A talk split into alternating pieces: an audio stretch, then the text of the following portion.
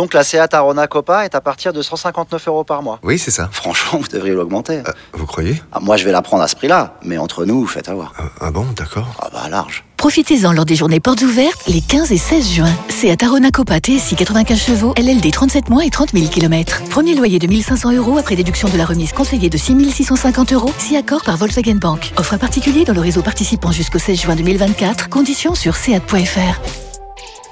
Pour les trajets courts, privilégiez la marche ou le vélo. Vous écoutez RMC. Alors, au programme jusqu'à minuit, les gars, la préparation physique. Euh, ça fait des, des jours qu'on veut en parler dans l'after. On va prendre le temps de le faire ce soir. Et vous allez voir que c'est très intéressant. On va, on va, notre feuilleton. S'il te plaît, Daniel. Notre feuilleton Ah, sur la dinguerie des montres dans le foot. Euh, nouvel épisode euh, montres, tout à l'heure. Et puis, le foot à l'écran, à l'occasion de la sortie d'un bouquin très intéressant de Julien et Gérard Camille, film documentaire, dessin animé, enfin tout ça.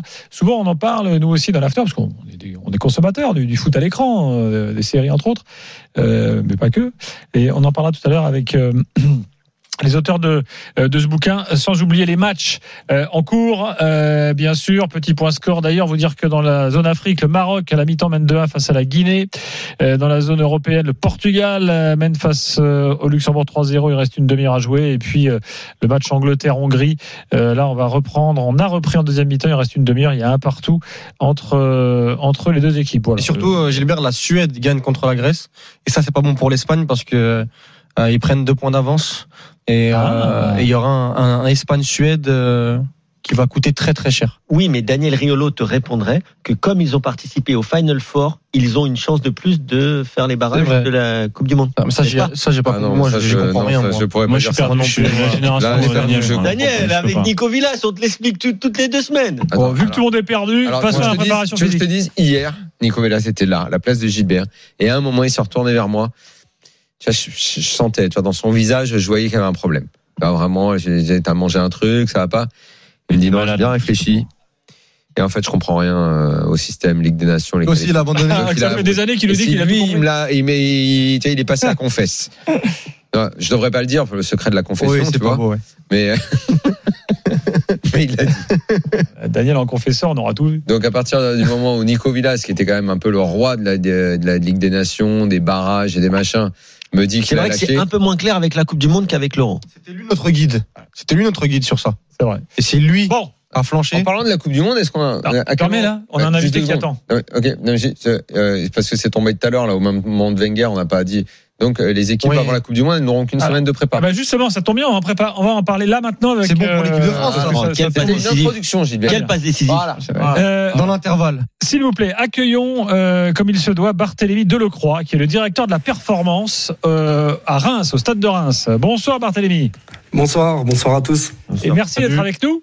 Alors, euh, en fait, euh, on, a, on a souhaité faire ce dossier, Barthélémy, parce que la semaine, euh, il y a 15 jours, euh, au moment de la Ligue des Champions, on a eu un débat enflammé avec, euh, avec Lionel Charbonnier. C'était un soir où jouait l'OM en Europa League.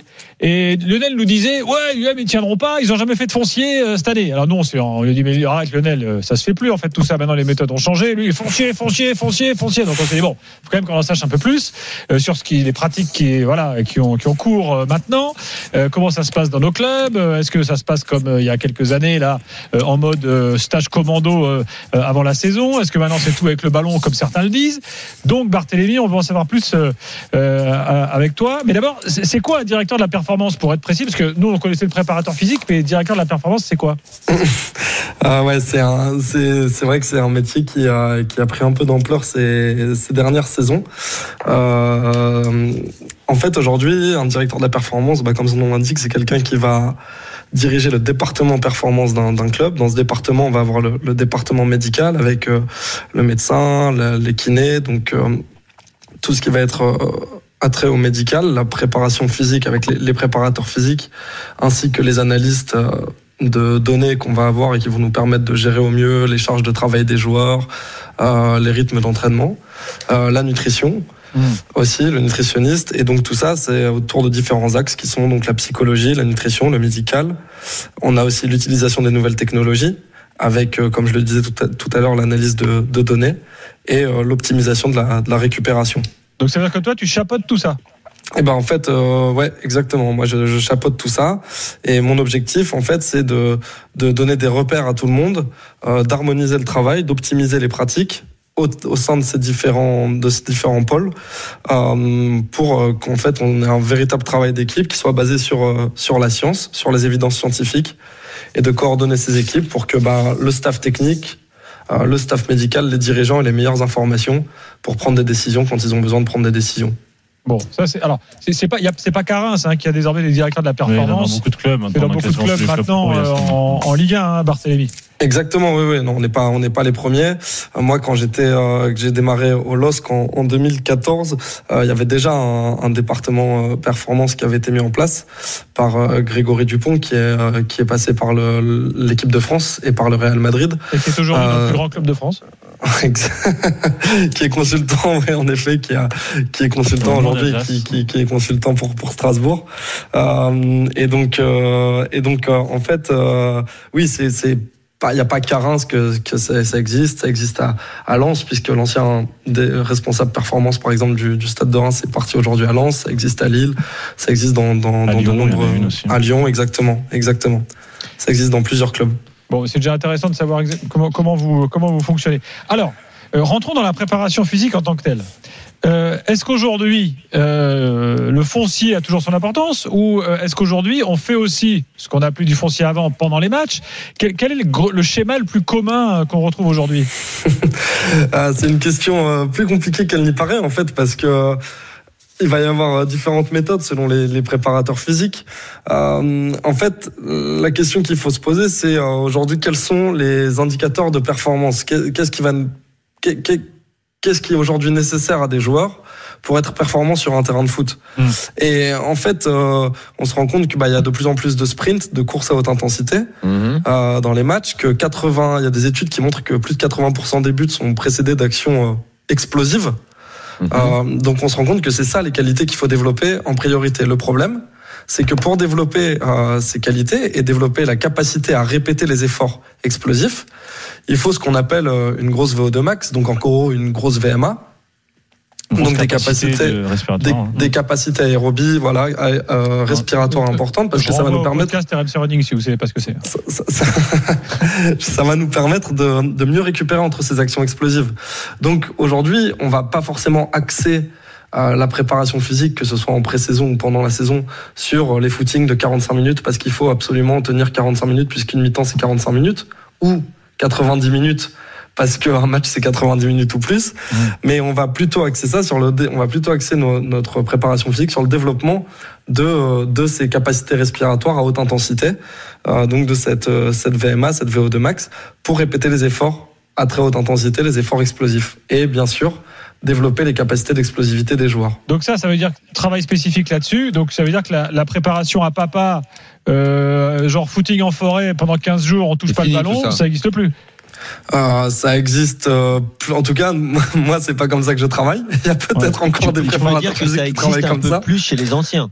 Voilà, on peut Mais dire euh, comme voilà, en fait, je pense Mais il y qu'aujourd'hui, a encore on a. des coachs qui le font, ça, la préparation que tu appelles à la papa, footing en forêt. Sin- Sincèrement, moi, j'en en ai, j'en ai, j'en ai, j'en ai pas connu. Après, euh, après, en fait, euh, on fait toujours, on démarre toujours la saison par une reprise euh, sur la première semaine par des, des footings euh, un peu plus progressifs, parce qu'en fait, il faut réhabituer les organismes des joueurs qui n'ont plus forcément beaucoup travaillé, parce que euh, même s'ils ont un programme à réaliser pendant les vacances. Euh, c'est beaucoup plus allégé que ce qu'ils vont faire avec le club, donc on reprend toujours par un peu de, un peu de foncier sur les premières séances. Ça, ça va Euh, même plus loin que ça, euh, Barthélémy, parce que euh, aujourd'hui, c'est vraiment deux philosophies qui s'affrontent. L'ancienne génération euh, qui disait, là, là j'ai une déclaration Mais Ça de. existe vraiment cet affrontement, Kevin? Moi, j'ai l'impression que l'ancienne génération, elle n'existe plus en fait. Moi, Non. j'ai l'impression. Non, C'est bah bien oui, elle c'est existe une plus, controverse, mais- mais c'est une quand- mais controverse quand, euh, structurante dans lequel et tu as parlé de science tout à l'heure. La science est faite de controverses, elle n'est pas faite de certitudes, elle est faite de, de principes comme ça qui se de paradigmes, on le disait hier encore, qui se succèdent les uns après les autres. Euh, l'histoire de la VO2 max, c'est quelque chose d'assez ancien. euh, bah, dans l'histoire de la sûr. préparation, dans la préparation physique, qui a été dé- utilisé, commencé à être utilisé en France euh, assez tardivement en fait par rapport aux autres. Les Allemands étaient ceux qui les, les premiers à la en mesuraient à partir des années 50. Euh, et nous, euh, il y a eu, une espèce de mode où en fait la question qu'il faut se poser quand tu veux ré- réfléchir sur la préparation athlétique, c'est de savoir à quoi sert l'entraînement. Est-ce qu'il te sert à préparer la performance?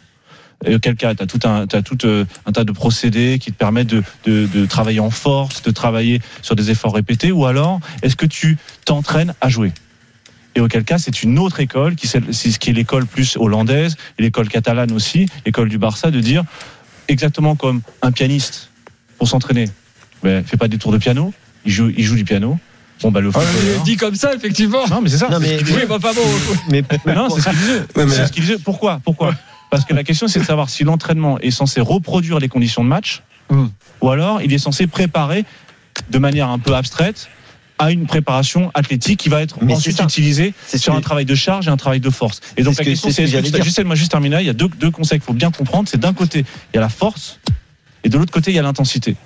Et tu travailles, et tu as deux écoles qui force s'affrontent. Qu'est-ce que t'appelles la force De travailler en force, travail de charge, c'est-à-dire que tu vas charger ton organisme et tu vas parier sur des récupérations longues qui vont te permettre ensuite, par le processus de ré- régénération euh, vitale, C'est quoi C'est genre le foncier, ça Ouais, c'est ce appelle- je le crois, ça, après, Barthélemy, Bah, c'est à toi écoute, de moi- moi, préciser. j'ai une- j'ai une Dans le cadre est- philosophique de la réflexion, il faut bien comprendre que c'est deux visions du monde quasiment qui s'opposent et tu as des controverses Ah, très violentes. Tu veux nous a fait la philosophie. Non, non, non, j'ai bossé dessus en travaillant sur Guardiola et Mourinho, qui ont été en Europe ceux qui ont un peu démocratisé euh, la question du, du, du- Alors, il y a eu le Hollandais d'abord avec Van Gaal, mais ensuite, qui sont les deux d'ailleurs des élèves de Van Gaal, qui ont, qui ont vraiment révolutionné Guardiola avec Paco Cerulo notamment, qui ont révolutionné le, le- la, la préparation athlétique en disant Paco Cerulo, préparateur de Cruyff et ensuite idéologue du Barça, qui dit, qui lui-même préparateur athlétique, il dit la préparation athlétique n'existe pas.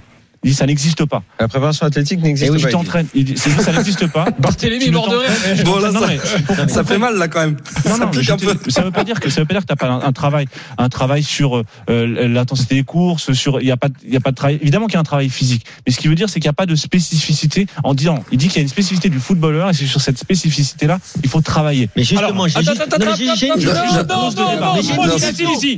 j'ai une citation- de euh, Paco Cerullo. Eh ben, tu vas pouvoir la donner dans quelques instants. Et Barthélémy répondre parce que j'ai l'impression qu'il s'est un peu étranglé là en entendant. euh, Bah, c'est étranglé. Euh, Les en gens qui ont cité Thibaut ont eu Oui. des résultats dans le foot, il me semble. Quoi. C'est Bah, on va voir. C'est ça, en fait. Mais en fait, je pense que c'est vrai que ça s'oppose c'est surtout une question sémantique, fait. ces gens-là. Il est là. Allez, dans l'after pour continuer le débat. de Pintus et de ses méthodes à lui. Quoi. On en reparle tout de suite.